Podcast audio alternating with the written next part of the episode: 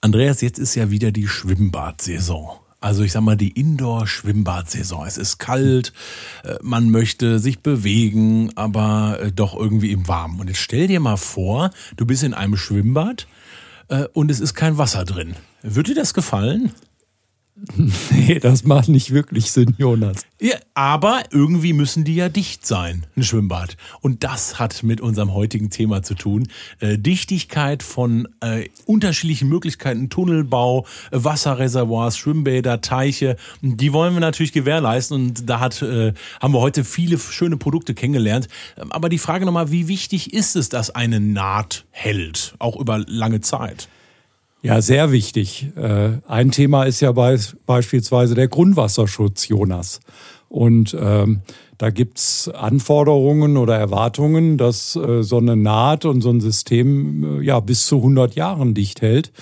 Nehmen wir mal den Deponiebau. Da hast du dann, äh, brauchst du natürlich äh, verschiedene Dinge, um das sicherzustellen. Du brauchst äh, sehr gute Geomembranen, also die Materialien. Du brauchst einen guten Schweißautomat, äh, der auch sicher schweißt. Und natürlich auch, ähm, du brauchst gute Verarbeiter, die äh, gut ausgebildet sind und, und solche Systeme erstellen können als Besonderheit, und ich, ich liebe deswegen auch die Podcast-Folge, ist, dass wir uns ein spannendes System, was ihr neu habt, das Leiser Quality System, wobei neu im Geo-Bereich ist es schon der Standard geworden, angucken, was es damit aus sich hat, gleich in der Folge. Es gibt natürlich auch andere Verfahren, um äh, gewährleisten zu können, äh, dass die Naht dicht ist. Ja, das LQS-System ist eigentlich eine Ergänzung zu den klassischen Verfahren. Das klassische Verfahren sieht so aus, dass man im Deponiebau beispielsweise eine doppelte Naht schweißt mit einem Doppelkeil. Dadurch entsteht zwischen den beiden Schweißnähten ein Kanal, ein Prüfkanal. Wenn ich den unter Luftdruck setze, dann, und dann messe, wie der Druck abfällt oder eben nicht abfällt, kann ich feststellen, ob diese Naht dicht ist oder nicht.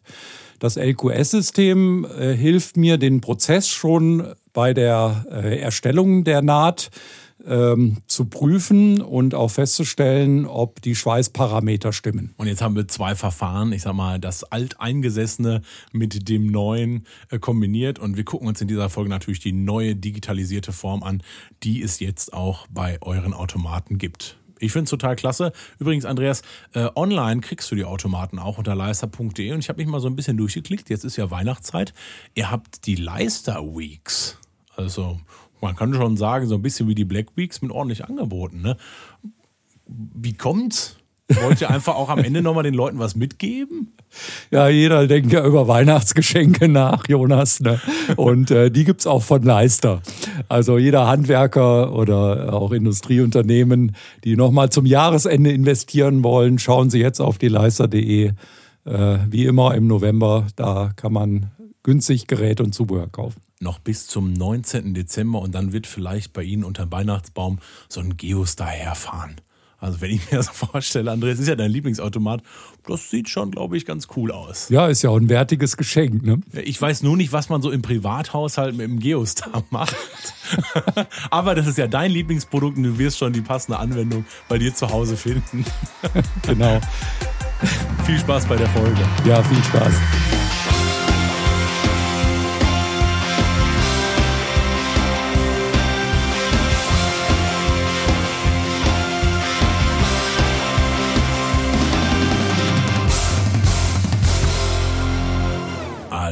Aloha, Andreas. Aloha, Jonas. Herzlich willkommen zu unserer neuen Folge vom Leister Deutschland Podcast. Heute auf Hawaiianisch begrüßt. Ja, das hat sicher seinen Grund, Jonas, oder? Völlig richtig, weil wir haben als Einstieg habe ich eine ganz Besonderheit mitgebracht und äh, die Technik, die dort verwendet wird, habe ich selber auf Hawaii, äh, auf Hawaii auf einer Plantage gesehen. Und zwar ist das eine ganz besondere Farming-Methode, wie man Setzlinge hochzieht. Aber vorab vielleicht eine ganz andere Frage. Andreas, wie trinkst du eigentlich deinen Kaffee? Schwarz oder mit Milch oder mit irgendwas drin? Also Kaffee gerne schwarz, ja. ganz ohne. Und äh, ja, mein Cap Cappuccino mit Honig. Mit Honig? Warum, hm. warum mit Honig? Ich habe mal gehört, das sei gesund. Aber ich bin ziemlich überzeugt, dass es gesunder ist als Zucker. Ja, hätte ich jetzt gar nicht gedacht, weil ich muss ehrlich zugeben, ich selber trinke auch meinen äh, Kaffee mit Honig. Gerne, also wenn Honig da ist. Ähm, ich habe das äh, selber auch, auch, tatsächlich auf Hawaii äh, kennengelernt, weil dort wurde immer direkt Honig reingetan als, als Eröffnung. Mhm. Und es schmeckt tatsächlich schon sehr anders als jetzt mit Zucker. Äh, alleine schon, wenn man Rohrzucker nimmt, finde ich, schmeckt das anders. Um jetzt aber drauf zu kommen, ich war selber mal dort auf einer Farm und zwar die Hawaii Local Bus Farm und äh, dort haben die was Spannendes gemacht, Andreas, und das passt zu unserem heutigen Thema und zwar Geo, ähm, Erdarbeiten, Wasserkulturen und die haben Setzlinge, also für Jungpflanzen, haben die die komplett in Wasser gezogen. Jetzt denkt man erstmal, gut, wo sind die Nährstoffe her? Und die haben dafür große Tanks, wirklich große Tanks, wo die Fische gezüchtet haben. Und dann entleeren sich natürlich die Fische auch mal und das fällt dann runter. Und ganz am Ende, die haben das natürliche Gefälle von so einem Berg genutzt, war ein Ausfluss. Und mhm. dann ist das Wasser dort quasi aus dem Tank rausgeflossen, mit den Nährstoffen von den Fischen angereichert und floss dann über Pipelines auf ganz verschiedenen Plantagen. Jetzt muss man sich aber überlegen, das floss nicht in das, ich sag mal, ins Erdreich, sondern blieb in so Wasserschächten, wo dann Setzlinge mit den Wurzeln, also Kleinpflanzen, dort direkt die Wurzeln ins Wasser eingetaucht haben. Mhm. Und was die mir erzählt haben, das fand ich total spannend, die könnten sich komplett sparen, also die ganzen Düngemittel, die ganzen Chemikalien, weil die Fische das selber ge gepflanzt, also ich sag mal gedüngt haben, haben sich dann natürlich auch organic, also biologisch bei uns äh, genannt. Und nach diesem Kreislauf, nachdem die Pflanze das rausgezogen ist, wurde das Wasser oben wieder zum Berg hochgepumpt und floss dann wieder bei den Fischen rein. Also ein natürlicher Kreislauf, der sich selber, ich sag mal so, befruchtet. Ja. Und das passt zu unserem Thema. Ja, auf jeden Fall, Jonas.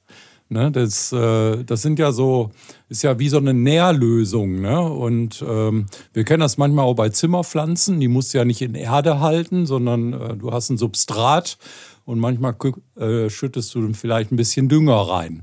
Ne, bei dem, was du jetzt erzählt hast, ähm, ist es natürlich eine sehr ökologische Sache, weil im Grunde genommen die, äh, die Abfälle äh, der Fische die Ausscheidungen werden genutzt, um wieder Pflanzen zu züchten. Und äh, ja, das ist ein, eigentlich ein schöner, schöner Kreislauf, äh, den man da nutzt, um eben sowohl Fische zu züchten als auch Pflanzen. Und dafür gibt es ja sogar einen Fachbegriff, Jonas. Ne? Ach so, wirklich? Ja, ja? ja den gibt es. Und äh, der Fachbegriff dazu ist Aquaponics. Das ist ein Kunstwort, äh, das kommt von Aquakultur. Das ist das, äh, was man macht, wenn man Fische züchtet. Und äh, es gibt eben den Begriff Hydrophonik. Ähm, das ist eben äh, Pflanzenzucht auf Basis von Substraten. Also die Pflanzen werden ohne Erde im Grunde genommen gezüchtet. Das äh, kennst du auch. Also ich, ich finde es total spannend, was du da gerade ansprichst, weil das kennt man, wenn zum Beispiel, äh, wenn man Kresse kauft im Laden, dann sind die ja auch auf so einem Granulat. Ne? Und mhm. manchmal, wenn man zu wenig, also ich sag mal, zu viel abschneidet, hat man das dann später auch im Mund. Aber das ist ja im Endeffekt auch keine Erde, sondern ein Substrat. Ne? Ja. Ist das das dann, was du meinst? Ja, genau, das meine ich. Aber jetzt fragen sich natürlich alle Zuhörer, was hat das mit Leister zu tun? Ne? Jetzt muss ich ehrlich sein, das habe ich auch damals, als ich auf Hawaii war, das schon ein paar Tage her auch nicht gedacht. Aber wenn man sich die Bottige heute nochmal Revue passieren lässt, und ich habe natürlich auch Fotos gemacht und auch die Pipelines, die da rausgehen, die sind natürlich verflanscht. Die sind aneinander geschweißt. Die großen Bottiche wurden sicherlich mit Extrudern gebaut. Das ist wie in einem Schwimmbad. Und irgendwo müssen die auch dicht sein, weil sonst läuft es ja eben nicht auf die Pflanze, sondern woanders hin. Und äh, deswegen habe ich die Story mit reingebracht, weil das passt gut zu unserem Thema, wie wir zum Beispiel, ich sag mal, heute die Lösungen für Tunnelbau, für Aquafarming, Schwimmbäder, Teiche finden, genauso wie natürlich auch Abdichtungen. Und jetzt muss man mal wirklich regelkonform sagen, für Deponien wo mhm. auch nichts raussickern darf. Ja, genau. Ja, hier ist es ja genauso. Wenn die Abfälle der Fische quasi ins Erdreich gelangen würden bei einer intensiven Fischzucht, ist das natürlich auch nicht optimal für den Boden. Und da muss man sagen, hier hat Kunststoff wieder durchaus seine Berechtigung. Ja, du kannst eben Rohrsysteme bauen aus Kunststoff, die werden miteinander äh, verschweißt Da brauchst du Extruder beispielsweise zu. Du hast äh, möglicherweise Geomembranen, um zum Beispiel diese Becken äh, abzudichten, in denen die Pflanzen gezogen werden bei den Hydrophonics. Und, ähm, und so hast du überall Kunststoff und überall brauchst du eine Nahtfügung. Äh, zum Beispiel mit einem Handextruder oder einem äh, Geoschweißautomaten. Und wir wollen natürlich in dem Podcast auch immer so ein paar Stories mit reinbringen. Und deswegen war das schöne Opening, Andreas. Aber wenn wir gerade dabei bleiben, ich sag mal Aquafarming. Wie kann ich mir das vorstellen? Was gibt es da an Möglichkeiten? Was gibt es so an Dimensionen? Also ähm, ich hatte jetzt, ich muss ehrlich sagen, das waren ja, ich sag mal, äh, das dann Flächen, ich sag mal, vielleicht von 25 Quadratmeter, wo die Fische draufgehalten wurden. Das ist ja nicht viel. Ne? Mhm. Ja. Ähm, aber wie kann ich mir das vorstellen, jetzt, ich sag mal, wirtschaftlich groß gedacht? Ja, also groß kann man wirklich sagen. Ne? Was, ich weiß nicht, ob du das weißt, aber mehr als 50 Prozent äh, der Fische, die, wir, die die Menschheit heute konsumiert, wird in solchen Aquakulturen gezogen. 50 Prozent? Mehr als 50 Prozent. Boah. Ne? Ich meine, das ist gut so, ne? denn wir reden ja von Überfischung der Meere. Stell dir das vor, ja, wenn, wenn das wirklich alles jetzt äh, aus dem Meer gefischt würde, hätten wir wahrscheinlich keine Fische mehr. Ne? Also insofern ist das ein ökologisch, aber auch ökonomisch äh, sehr sinnvolles Verfahren. Und wenn du jetzt noch schaffst, dass du die Abfälle nutzt, zum Beispiel um Pflanzen zu ziehen, wie gesagt, das macht wirklich Sinn äh, und ist natürlich auch sehr umweltfreundlich. Und der Kunststoff, hilft uns auch hier eben, weil es äh, Kunststoff ist äh, sehr hygienisch, also man kann das äh, sehr sauber halten, ähm, problemlos. Metall ginge zwar auch, aber ist halt wieder mit anderen Problemen verbunden, äh, Korrosion und so weiter. Das hast du beim Kunststoff nicht. Ja. Und äh, insofern ist das, äh, ist das eine sehr sinnvolle Sache. Ein bisschen bin ich noch gefesselt, 50 Prozent. Ich finde das sehr krass. Also ich esse gerne Fisch. Mhm. Ähm, was, was sind das dann? Also ich sag mal, Muscheln ist wahrscheinlich, vielleicht kannst du ja auch ziehen. Ich habe keine Ahnung. Was für Tiere werden denn da zum Beispiel dann gezogen? Ja, du hast ja äh, Fische, ne, Lachse beispielsweise ja. mhm. und Zander, ne, und äh, ach, es gibt, äh, du kannst im Grunde genommen fast alle Fischarten ähm, Lachs, äh, äh, Forelle auch beispielsweise. Also ähm, die kann man auf diese Weise äh, züchten. Es gibt aber auch Krustentiere. Ah, ne? okay. Gambas ja. äh, ne, und so weiter, Krebse, all das wird auch gezüchtet und natürlich äh, bestimmte Pflanzenarten. Ne? All das kann man, ähm, kann man über ja, in Salzwasser oder Süßwasser äh, ziehen, je nachdem, um welche Art es sich handelt ich finde spannend, gerade auch wenn wir in so großen Dimensionen denken, auch was da, ich sag mal, weltweit 50 Prozent, was dann da an Masse durchgehen muss. Ja. Also was dann auch das Material an Wasserkraft, an Gewicht aushalten muss. Ne? Also wenn da dann so ein Fischteich, ich sag mal, ein Leck hat oder vielleicht auseinander geht, das ist ja unglaublicher Druck, der dann da drauf lastet. Mhm. Ne? Das sind ja mehrfach Tonnen, ne? die dann da drin sind. Ja, das ist äh, richtig. Deshalb nimmt man oft auch schwimmende äh, Tanksysteme. Und äh, ich weiß nicht, ob du das mal gesehen hast. Also zum Beispiel in Dänemark mal gesehen, mich drüber geflogen. Ja. Und da konnte man von oben riesige ähm, Becken sehen, die einfach im Meer schwimmen. Äh, vom Land sieht man die wahrscheinlich gar nicht. Und äh, dort werden dann entsprechende ähm, Fischarten gezogen. Ne? Total spannendes Thema. Jetzt ist natürlich Wasser immer ein, eine Brisanz. Mhm. Also Wasser ist für mich immer, ähm, da, gerade wenn du es ja selber sagst, es ist auch äh, in Meeren wird gezogen. Man will ja dann damit eben auch keine Verunreinigung haben. Also man möchte Dichtigkeit haben, man muss Gewährleistung haben. Ähm, ich habe das selber mal bei euch gesehen, dass ihr ein Projekt habt, wo ihr in der Wüste in Mexiko selber auch äh, Wasserreservoir, äh, also mit Leisterprodukten geschweißt wird. Ne? Mhm. da ist ja jeder Tropfen Wasser ist ja, äh, ist ja Gold wert. Mhm. Ähm, wie sorgt man dafür, dass es dicht ist? Also ich muss es ja auch irgendwie nachweisen, weil ich sag mal, so ein Wassertank soll ja nicht nur zwei oder drei Jahre halten, sondern vielleicht viele Generationen. Ja, das ist, äh, ist tatsächlich so. Ähm, bis zu 100 Jahren, sagt man, äh, müssen diese Systeme dicht sein. Und äh, das setzt voraus, dass du gute Materialien einsetzt, also beispielsweise Geomembranen, die speziell äh, für diese äh, Dauerhaftigkeit und Nachhaltigkeit äh, entwickelt wurden. Und du brauchst natürlich Fügeverfahren, ähm, die, ähm, die sicherstellen, dass diese Nähte auch tatsächlich ähm, eine so lange Lebensdauer überstehen. Und jetzt muss man natürlich sagen, wir sind beim Leister Deutschland Podcast und die passenden Lösungen habt ihr. Also ihr habt diverse Produkte, die genau darauf auch, ähm, ich sag mal, systematisch tatsächlich vorbereitet sind. Ich platziere mal so ein paar Namen und die Kenner werden sie, äh, werden sie haben im Kopf. Äh, Geostar zum Beispiel, den Twinny T7 LQS mit einem ganz besonderen, äh, ich sag mal, ähm, Nachweissystem, Leister Quality System. Aber ihr habt natürlich auch die Weltplast-Reihe als Extruder. Mhm. Also ihr habt die passenden Produkte, um auch in, in herausfordernden äh, Terrains, ähm, ich sag mal, Qualität zu liefern. Die muss ja robust sein. Ja, das ist richtig. Dafür sind diese Geräte gebaut und entwickelt worden aus äh, in vielen Jahren Erfahrung, die wir mit solchen Projekten weltweit haben. Ne? Das ist, das ist eben auch, äh, ich denke, die, die große äh, Stärke unserer Leisterprodukte, dass sie äh, um, unter ganz verschiedenen Umweltbedingungen ihren Dienst leisten. Du hast gerade die Wüste in Mexiko äh, erzählt. Ähm, ne, da haben wir zum Beispiel unseren Star äh, im Einsatz. Dazu gibt es auch Bilder. Ne, der Geostar G7, der dann äh, dazu verwendet wird, um diese sehr stabilen ähm, Geomembranen äh, zu schweißen. Genauso gut kann es sein, also in Mexiko natürlich große Hitze in der Wüste, ne, dass äh, ähnliche Aquaprojekte beispielsweise in Sibirien ähm, ähm, aufgezogen werden und auch dort in, in Kälte muss äh, das System zuverlässig den, den Dienst leisten, um äh, sichere Nähte zu fügen. Ja, und jetzt, jetzt bin ich natürlich als Kunde auch vielleicht mal kritisch.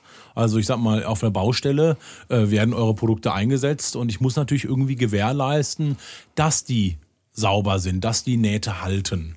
Ähm, ne, da gibt's Protokollverfahren, die da gemacht werden müssen. Ähm, wie, wie, wie kann ich mir sowas vorstellen? Also muss ich dann wirklich auf der Baustelle, wird jede Naht überprüft oder wie, wie läuft das ab? Ja, wir haben ja schon mal über das äh, LQS gesprochen, Leister Quality System, das einzigartig ist äh, in dieser Branche. Ähm, wir ähm, ermöglichen damit dem Errichter solcher Anlagen, dass er die Messwerte beim Schweißen ähm, äh, fälschungssicher protokolliert und zwar positionsgenau. Ne, da ist also ein GPS im Geostar G7 oder auch im Twinny T7 ja. äh, ist sogar ein GPS-System integriert und man kann positionsgenau auch im Nachhinein erkennen, waren die Schweißparameter unseres berühmten Schweißfensters in Ordnung. Ne? Es geht ja um Druck, Temperatur und Zeit oder Geschwindigkeit. Und äh, das wird mit der Position eben in diesen Systemen protokolliert und können dann zum Beispiel über die MyLeister-App ausgelesen werden. Diese App kann man im Internet äh, überall herunterladen auf sein äh, Mobil, Mobile Device oder auf den Rechner, um solche Daten dann auszulesen und weiter zu verarbeiten. Das macht es natürlich total praktisch, weil ich darüber dann natürlich immer Protokoll ziehen kann und meine Daten sicher. Und auch, jetzt denke ich schon mal aus wirtschaftlichen Gründen, ich glaube, ich spare mir auch ziemlich viel Zeit. Weil wenn ich jetzt sonst handmännisch vielleicht mit einem äh, GPS-Tracker nachmessen muss, wo verlief tatsächlich exakt die Naht, ähm, dann äh, ist das viel zeitaufwendig. Ich muss die Parameter vielleicht ablesen, aufschreiben. Und jetzt macht das äh, der Geostar zum Beispiel für mich automatisch. Ja, genau. Du musst dir auch vorstellen, beispielsweise solche Wasserreservoirs in den Wüsten, die sind ja riesig, ne? Das sind Meter bis, äh, bis sogar Kilometer. Ja. Und äh, da mal eine Fehlerstelle zu suchen, ist natürlich extrem aufwendig. Und das wird mit diesem System erleichtert. In Deutschland haben wir es eher mit Deponien zu tun. Deponien sind auch sehr, sehr große Flächen, die mit, mit Geomembranen ausgelegt sind, um die, das Grundwasser zu schützen vor den Verunreinigungen einer Deponie. Und auch da ist es extrem wichtig, dass das, äh, dass das dauerhaft dicht ist und dass dazu auch der Nachweis vor allem erbracht wird. Ne, in Deutschland ist es sogar vorgeschrieben, dass das entsprechend äh, dokumentiert ist, damit in Zukunft nichts passiert. Das heißt, man muss mit einem Leistergerät arbeiten, was ja eigentlich ganz schön ist, äh, damit man auch diese Gewährleistung mitgeben kann. Ja, also es ist sehr empfehlenswert. Ne? Also äh, man selber äh, kann sich da auch vor Regressansprüchen schützen. Wenn mal was passiert, kann man sagen, schaut her, ich habe das dokumentiert, da ist nichts passiert. Und ähm, ja, das ist für, für alle, sowohl für die Bauherren als auch für den Errichter, ähm, für den Verleger der Geomembranen, Verarbeiter, äh, ist es genauso wichtig und natürlich auch für den Arbeiter oder die Arbeiterin selbst auf der Baustelle, ne, dass sie sorgfältig gearbeitet haben und das Gerät hilft einem eben diesen Nachweis zu erbringen. Ja, ich, ich finde das spannend. Jetzt denke ich, du hast es gerade eben selber angesprochen, Normungen mhm. und ähm, auch Gesetze, die da mit reinspielen. Und ähm, ich weiß das, ich sag mal, äh, vom Dachbereich, mhm. äh, dass es immer wieder auch Normungen und Gesetze gibt. Ähm, gibt, ist das in dem, ich sag mal, gerade bei Deponien, also ich stelle mir das wirklich vor, dass da vielleicht auch Gefahrenstoffe drauf sind äh, Altlasten, was auch immer, gibt es da für Normungen, ja. dass man auch sagen kann, das muss so sein bei der Schweißverfahrung? Ja, es gibt äh, verschiedene Institutionen. Ne? Also ich möchte vielleicht als Beispiel das BAM nennen. Das ist das äh, Bundesamt für Materialforschung und ähm, das äh, im Auftrage des Staates äh, da Vorschriften macht. Da ist exakt beschrieben, mit welchen Membranen, mit welchen Maschinen und äh, mit welchen äh, Prüfmethoden zum Beispiel Deponien errichtet werden. Das kann man alles beim BAM äh, nachsehen, sogar im Internet ist frei verfügbar, da steht das drin. Ähm, eine andere wicht, sehr wichtige in, ähm, Institution, immer wenn es um Schweißen geht in Deutschland, ist ein sehr alter Verband, der schon lange existiert ist, aber trotzdem sehr modern organisiert ist, der DVS. Ne? Das ist äh, der Verband, der dafür sorgt, dass äh, entsprechendes Regelwerk existiert für das Fügen generell. Es geht nicht nur um Kunststoffschweißen, da geht es auch um Metallschweißen und ähm, da sind wichtige Regeln äh, definiert. Und dann gucke ich quasi auf der Baustelle, ich stelle es jetzt mal so vor als Bauherr, dass natürlich diese Regularien auch äh, von meinen Mitarbeitern eingehalten werden. Ne? Oder die passenden Produkte, also Geräte eingesetzt werden. Ne?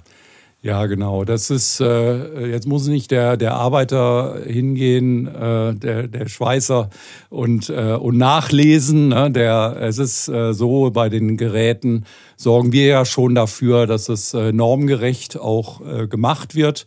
Aber trotzdem kann man den ähm, den Ausführenden nicht außer Verantwortung nehmen. Es ist trotzdem große Sorgfalt erforderlich, denn äh, wenn zum Beispiel vor dem Schweißen die Geomembranen nicht gereinigt werden an der Fügestelle, wo die nachher, wo nachher die Überlappnaht äh, äh, geschweißt wird, dann äh, kann das der Automat natürlich auch nicht verhindern. Also ähm, der Mensch ist schon gefordert, äh, dafür zu sorgen, dass das auch am Ende alles äh, ordentlich abläuft und auch dauerhaft dicht ist. Ja, natürlich trotzdem auch eine schwere Entscheidung, welch, welches Gerät passt zu mir, welches Gerät kann ich nutzen. Was ist denn so für dich, du hast es schon gerade eben so gesagt, der Geostar, ähm, ist das das Gerät, diese Maschine, die eigentlich als Allrounder da dann auch genommen wird? Also, weil ich will mich ja, ich will ja schon sicher sein, wenn ich was kaufe, dass ich sagen kann, ja, das ist nach allen Regularien, weil hinterher stehe ich dann da und dann habe ich eine von den Regeln nicht erfüllt.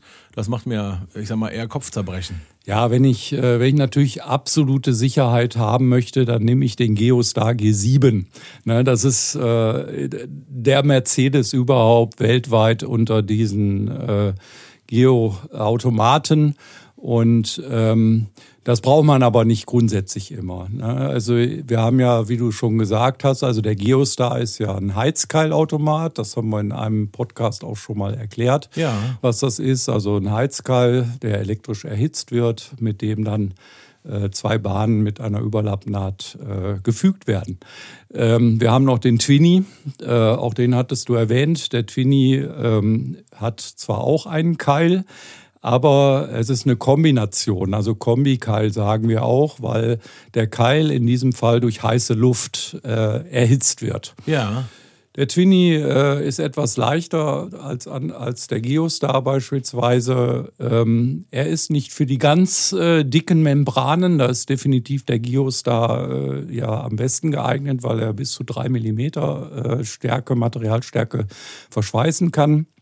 Aber der, der Twinny ist universell einsetzbar, auch für den Teichbau, für den Tunnelbau äh, und so weiter. Also ähm, das ist so das Anwendungsfeld. Und äh, wir haben noch den Kometen. Äh, das ist, sage ich mal, die universellste Maschine oder der universellste Automat, den wir da anbieten. Ähm, schon seit langem. Der Komet ist weltweit bekannt, auch unter dem Namen. Und äh, es war übrigens das erste Gerät, was digitale Aufzeichnungen hatte. Ah, okay. Äh, da aber nicht mit äh, der Übertragung über ein WLAN, wie beim Geostar oder Twinny T7, sondern über einen USB-Stick, den man an den Automaten anschließen konnte.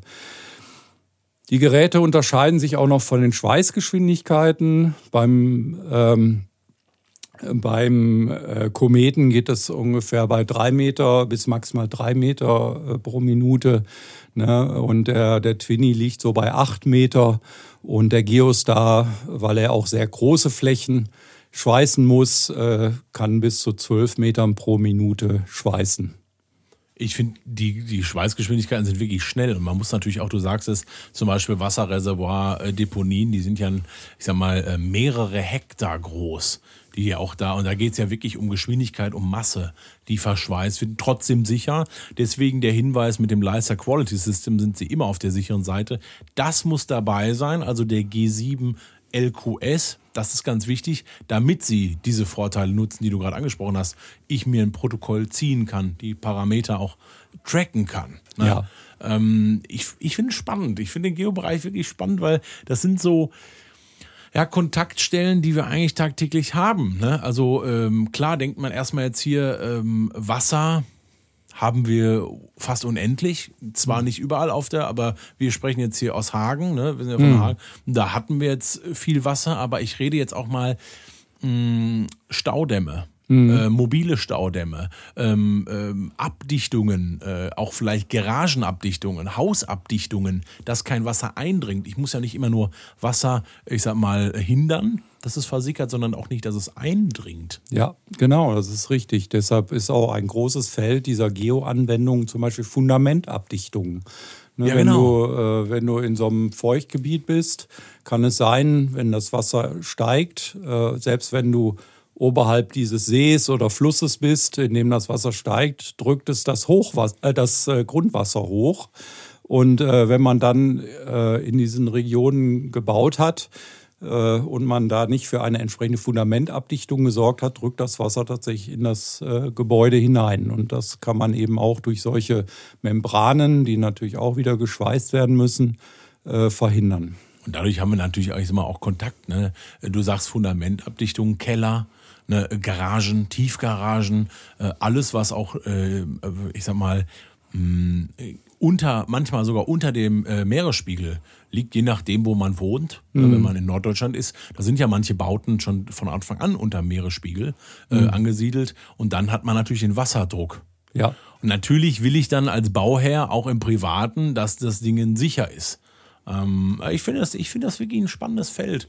Gerade ähm, also ich hatte jetzt letztens, gut, du weißt es, letzte Woche hatten wir ein Webinar. Mhm. Äh, im Geobereich, Andreas. Und äh, da habe ich auch, man hat ja immer so Stoßkanten, also irgendwo, wo noch was übrig ist, weil man kommt ja nicht immer bis zum Ende meistens hin.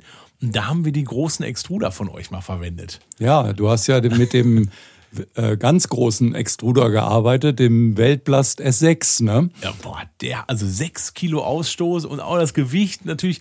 Ähm, Hut, Hut ab, Andreas, an diejenigen, die das tagtäglich machen. Also ja, wirklich, Respekt. Also, hoher hohe Respekt. Ich habe äh, zweimal habe ich damit geschweißt ähm, und das ist schon, äh, das ist schon eine Hausnummer, weil sechs Kilo, da geht schnell, aber man hat viel Gewicht natürlich, was man auch hält. Der Extruder wiegt was. Das Coole ist, das ist glaube ich jetzt mein neuer Lieblingsextruder, der hat so einen Haltegriff drumherum. Also nicht nur oben, man kann sich immer Extruder mhm. vorstellen, ja ich sag mal wie, wie so ein Gewehr, sag ich mal. Hinten hat man, äh, wo man draufdrückt und dann hat man noch so einen Seitenhebel. Aber dort kann man, ich sag mal, im Mittellauf, also ich sag mal ab, ähm, ich sag mal, sehr nah dran vorne, wo es rauskommt, äh, der, beim Schweißschuh kann man festhalten. Und ein Geheimtipp, eine Manschette verwenden. Spart Energie, gerade in den kalten Jahreszeiten und auch die Wärme. Wenn Sie sagen, ich weiß nicht, was das ist, ich schwärme jetzt gerade davon, einfach gerne mal anschreiben, info.leister.de und nach dem äh, Geo, nach den Geo-Webinaren nachfragen. Ähm, total klasse. ja. Das. ja, das ist, ähm mit den Extrudern ist auch nochmal ein spannendes Thema. Wir werden sicherlich äh, in Zukunft auch darüber nochmal einen eigenen Podcast machen. Der Weltplus S6 ist wirklich, äh, sage ich mal, das größte Gerät mit äh, über sechs Kilo Ausstoß. Ähm, und äh, ja, da, die Kunst dabei ist äh, tatsächlich, das ist ein Handgerät, äh, was natürlich eine Größe hat und auch ein gewisses Gewicht. Dennoch müssen wir es so bauen, dass äh, die Anwender, Arbeiter, Arbeiterinnen, die damit arbeiten, eben äh, wirklich ähm, äh, ergonomisch auch damit arbeiten können. Die Geräte sind besonders ausbalanciert, die haben die Griffe an der richtigen Stelle. Ne? Wir wollen ja nicht, dass die Leute krank werden dabei beim Arbeiten, auch wenn sie mit einem schweren Gerät arbeiten. So und ähm, all das ist äh, bei den kleinen Geräten genauso wichtig wie bei den sehr großen Geräten. Findest du nicht auch, dass das so aussieht wie so ein, so eine, äh, wie so ein Gewehr von den Star Troopern? ich hatte noch keins von denen in der Hand. Ich hatte zwar schon S6 in der Hand, ähm, aber du hast recht. Ja, und also die, die Länge ist schon beeindruckend. ja, ja, und äh, sieht tatsächlich auch gefährlich aus. Zum Glück ist es ja in der Leisterfarbe grün. So sieht es nicht ganz so militärisch aus. Ne? Und man muss dazu sagen, DVS-konform. Ja, das sowieso. also Sicherheit geht da tatsächlich vor und auch äh, Nahtsicherheit. Also finde ich ganz wichtig. Also die, die Weltplast-Reihe ist eine super Ergänzung. Äh, dazu ähm, auch, ich sag mal, man muss immer Nähte ziehen, aber du hast es angesprochen, wenn mal irgendwo ein Fehler verlaufen ist oder äh, es waren vielleicht Verunreinigungen drauf, auch für Ausbesserungsarbeiten, Reparaturarbeiten. Ja, genau. ja man muss vielleicht auch nochmal den Zuhörern erklären, worüber wir eigentlich reden bei Extrudern. Ne? Es geht eben darum, dass, äh, dass eben Kunststoff plastifiziert wird, also ein Kunststoffdraht, der wird quasi geschmolzen und kommt wie aus einer großen, ich sag mal, Spritze vorne aus der Düse heraus und damit äh, kann ich zum Beispiel eine Auftragsnaht machen. Ja. Auch das ist äh, genormt, das Verfahren, zum Beispiel auch vom DVS. Und ähm, das braucht man halt da, wo man keine Überlappnähte gebrauchen kann. Zum Beispiel beim, beim Tankbau. Ne, da habe ich ja so Kunststoffplatten, die ich miteinander verschweißen muss. Und ähm, da würde mir ja so ein äh, Schweißautomat wie der Geostar gar nicht helfen. Äh, da brauche ich halt einen Extruder, um Kunststoff äh, dahin zu bringen, wo er gebraucht wird, um, um eine ordentliche Nahtfügung zu haben. Ja, klar ich stelle mir das jetzt gerade vor, Andreas, äh, ich glaube, wir müssen das mal machen, dass wir wirklich mal unseren eigenen, äh, unsere eigene Aquakultur bauen. ja, weil die Produkte habt ihr. Ja, also genau. rein können wir es machen. Ja, Fische züchten. ja, je nachdem. Oder ne? Fische baden. Stimmt, ja klar. Wir, züchten die nur und setzen die dann aus als, als, als, als Möglichkeit.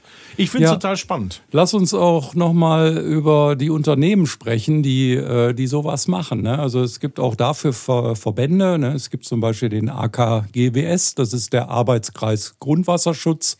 Dort sind äh, sowohl Hersteller als auch ausführende Unternehmen, die solche Geoprojekte äh, bauen mit drin, als auch entsprechende Prüfer, die, die dafür sorgen, dass nach den Arbeiten auch geprüft wird, dass äh, das alles äh, den hohen Anforderungen entspricht. Und ähm, es ist sehr wichtig, man hört das vielleicht schon an dem Thema, dass das auch Leute machen, die eine gute Ausbildung haben, die ihr Handwerk verstehen und ähm, die sind, wie gesagt, in diesem Verband auch äh, ähm, im Austausch miteinander, um nach den neuesten Methoden der Technik äh, solche Projekte auszuführen. Letztens wurde mir ein sehr schönes Projekt äh, präsentiert von einem dieser Unternehmen. Da ging es um den Bau eines Flughafens.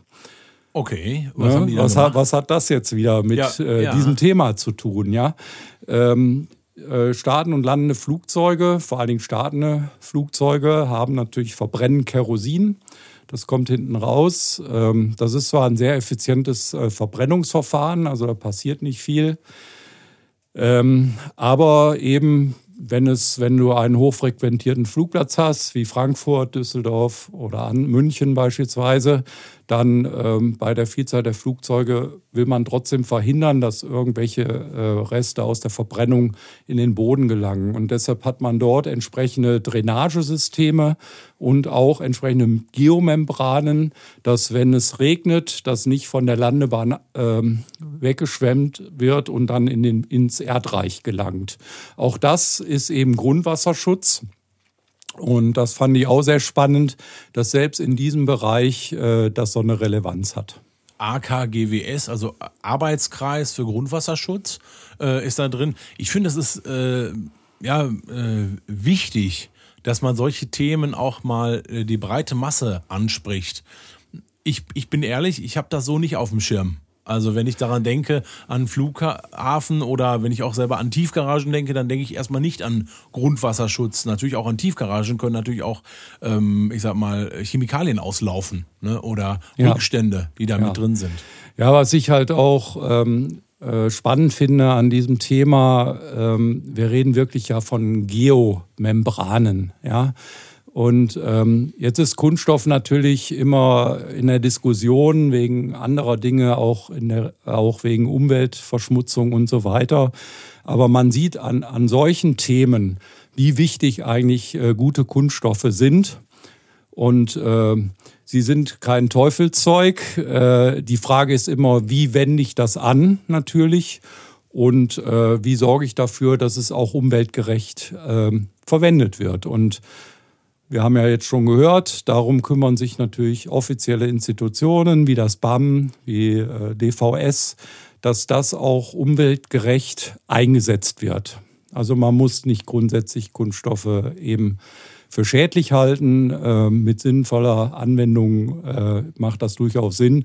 Und ganz ehrlich, man kann auch nicht mehr darauf verzichten. Ich wollte es gerade sagen, also ich kann mir nicht vorstellen, wie soll das anders gehen. Nee. Also andere Abdichtungsmöglichkeiten, vielleicht gibt es die, aber über die breite Masse.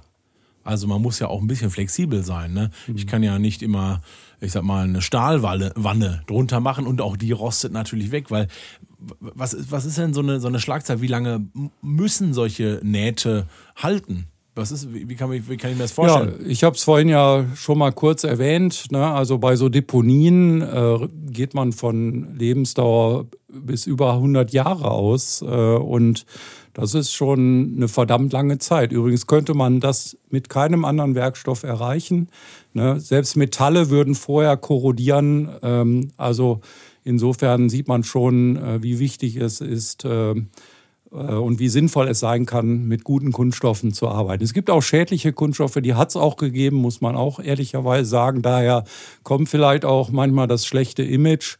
Aber, ähm, aber tatsächlich auch da gibt es eine, eine sehr äh, starke Entwicklungsarbeit, äh, die Materialien immer weiter zu verbessern und auch am Ende äh, sowohl in der Herstellung als auch in der Nutzung und auch im, in der Kreislaufwirtschaft äh, die so zu bauen, dass das auch äh, tatsächlich äh, nicht der Umwelt schadet. Jetzt sprichst du natürlich Materialien an. Du hast es gerade gesagt, also man will ja, dass das Material es aushält auch eine Gewährleistung gibt. Es ist natürlich nur nicht alles Spritzguss.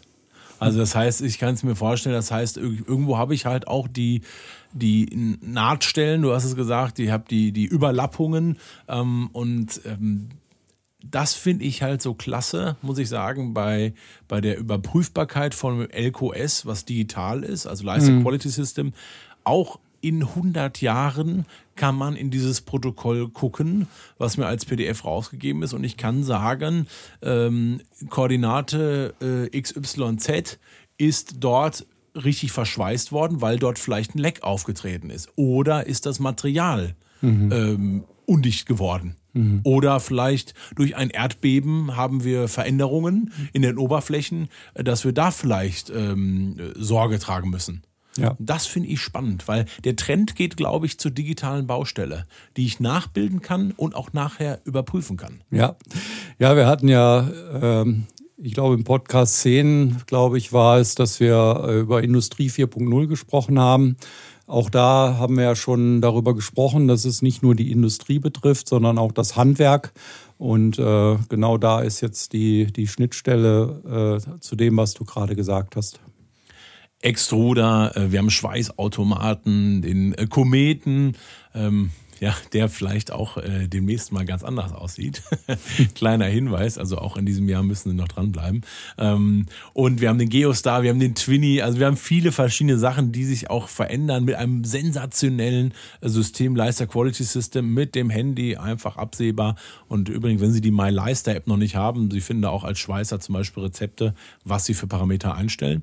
Andreas, es gab mal ein Projekt, das gigantisch groß ist also wirklich gigantisch groß.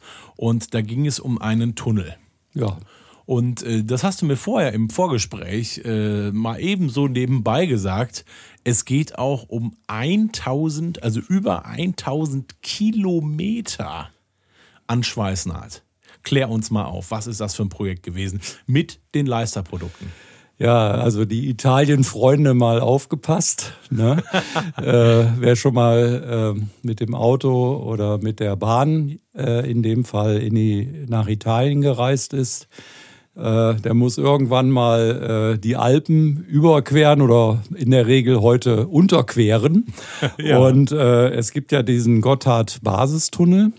Und das ist, was du gerade angesprochen hast. Da sind äh, über 1000 Kilometer äh, Naht drin, die mit Leistergeräten geschweißt wurden. Was viele vielleicht nicht wissen, wenn man so durch so einen Tunnel fährt, sieht man in der Regel äh, diese Betonwand und Betondecke.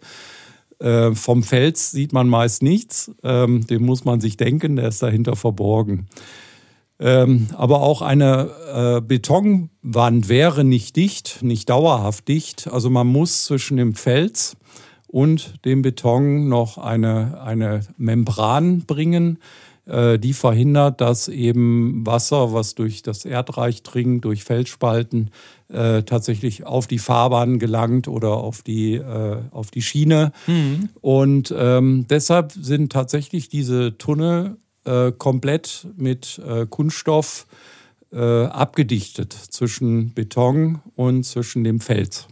Das heißt, die 1000 äh, Kilometer an Schweißnaht ist dann so entstanden, dass diese, äh, ich sag mal, es sind ja Bahnen meistens, die verschweißt werden. Also ich sag mal, das sind ja nicht äh, ich sag mal, die können ja nicht so lang sein wie der, ich sag mal, so kommt es ja nicht aus der Industrie raus, sondern es müssen ja Übergänge sein, weil man mhm. das ja irgendwie transportieren muss. Und die wurden verschweißt. Und in welche Richtung? Wie kann ich mir das vorstellen? Also ich kann mir natürlich schon so einen Tunnel vorstellen, dass er rund ist.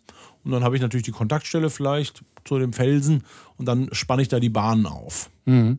Ja, die, die werden so in Querrichtungen ähm, geschweißt. Die äh, Bahnen haben ja so eine Breite, ich weiß nicht, drei, drei bis fünf Meter vielleicht. Ja. Und äh, das heißt, das wird dann segmentweise verschweißt. Ähm, und dadurch kommt natürlich so eine lange Schweißnaht äh, zustande. Der Gotthard-Basistunnel hat eine Länge von ungefähr 57 Kilometern. Ne, da kommt also schon eine ordentliche, ordentliche Strecke zusammen. Der hatte 17 Jahre Bauzeit, ne, dieser Tunnel. Da Boah, sieht man schon, ist, ja. äh, was das für eine Arbeit war. Ne? Ja, man, das ist wirklich gigantisch. Ne? Also diese, diese Dimension kann ich mir kaum vorstellen. Was ich mich jetzt gerade frage, man muss ja dann auch sehr stark über den Kopf arbeiten. Ja. Weil natürlich äh, ist das ja eine Wölbung, die nach auch, ich sag mal, äh, oberhalb ist. Wie macht man das mit Gerüsten oder wie, wie macht man das? Ja, das wird natürlich eingerüstet und äh, dann ähm, hat der Arbeiter die Möglichkeit, gut abgestützt und äh, einigermaßen ergonomisch äh, die Schweißarbeiten vorzunehmen. Da ist natürlich wichtig, das würde ich jetzt nicht mit dem Geostar machen, auch wenn das mein Lieblingsgerät ist. Ne? Der ist einfach zu schwer dafür. Äh, aber beispielsweise der Komet oder der Twinny ähm, sind da etwas leichter, sodass man, sodass einem diese Arbeit dann auch erleichtert wird, wenn man auf einem guten Gerüst arbeitet. Das heißt dann der Automat, und die haben ja unglaubliche Power auch, die ziehen sich dann durch das Material quasi durch. Die, die fahren ja von alleine auch ne, und haben natürlich diesen Andruck, der dann da ist, und die ziehen sich dann selber da durch. Ne? Ja, so ist das. Wahnsinn. Genau. Also ich mhm. habe es gerade so im Kopf, wie ich mir vorstelle, wie so ein Tunnel äh, bespanne mit Bahnen. Äh, also ich nicht, aber wie sich das, wie, wie, man das machen könnte. Und dann fahren die Automaten immer, ich sag mal, äh, quer da durch. Wahnsinn. Spannendes Thema, Geomembranen verschweißen von, von äh, vielen Anwendungen, die wir so vielleicht gar nicht haben. Vielleicht waren sie, du hast es gerade gesagt, in Italien oder haben schon Fisch äh, aus einer Aquakultur gegessen oder vielleicht haben selber einen Swimmingpool, also ich habe keinen, äh, der auch irgendwie abgedichtet sein muss. Vielleicht hat man auch einen Schwimmteich. Nicht, hast du einen Schwimmteich, Andreas? nee, habe ich nicht. Aber ich wüsste schon, womit ich den dann äh, bearbeiten würde.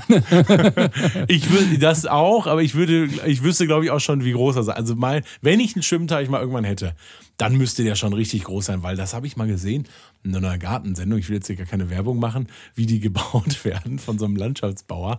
Und da müssen ja auch Ausgleichszonen rein. Ja. Mit Steinen, also die Folie hält dann schon was aus. Ja, ne, sonntags, nachmittags gibt es eine schöne Sendung. Ne, ab, ab, ins Beet. Ne? Ja, auch da kannst du ab und zu mal einen Leister sehen, wenn du genau hinschaust. Auch gut sind die Gartenprofis, da habe ich auch schon einen Trier gesehen. ja, man sieht, äh, das wird äh, überall eingesetzt im Grunde und vor allem mit den passenden Richtlinien, Normen. Es ist komplett äh, vertreten, kann man sagen. Vielen, vielen Dank, Andreas, für die Folge. Ich fand es total interessant, die ganz anderen Anwendungsmöglichkeiten Geo, wo ich vielleicht drauf stehe, ähm, mal zu sehen und äh, eure Produkte natürlich wieder in einem ganz neuen Licht auch zu erleben. Ja, es hat mir sehr viel Spaß gemacht, Jonas, diese Folge. Mir auch. Machen Sie es gut, bis zur nächsten Folge. Und kleiner Hinweis noch, wenn Ihnen die Folge gefallen hat, dann natürlich gerne abonnieren und Sie können uns auch gerne mal, wir freuen uns immer, ich lese gerne die Kommentare, mal einen Kommentar da lassen. Und wenn Sie sagen, ja, das ist eine 5-Sterne-Folge, dann lassen Sie uns gerne auch 5 Sterne da. Tschüss. Danke sehr und tschüss.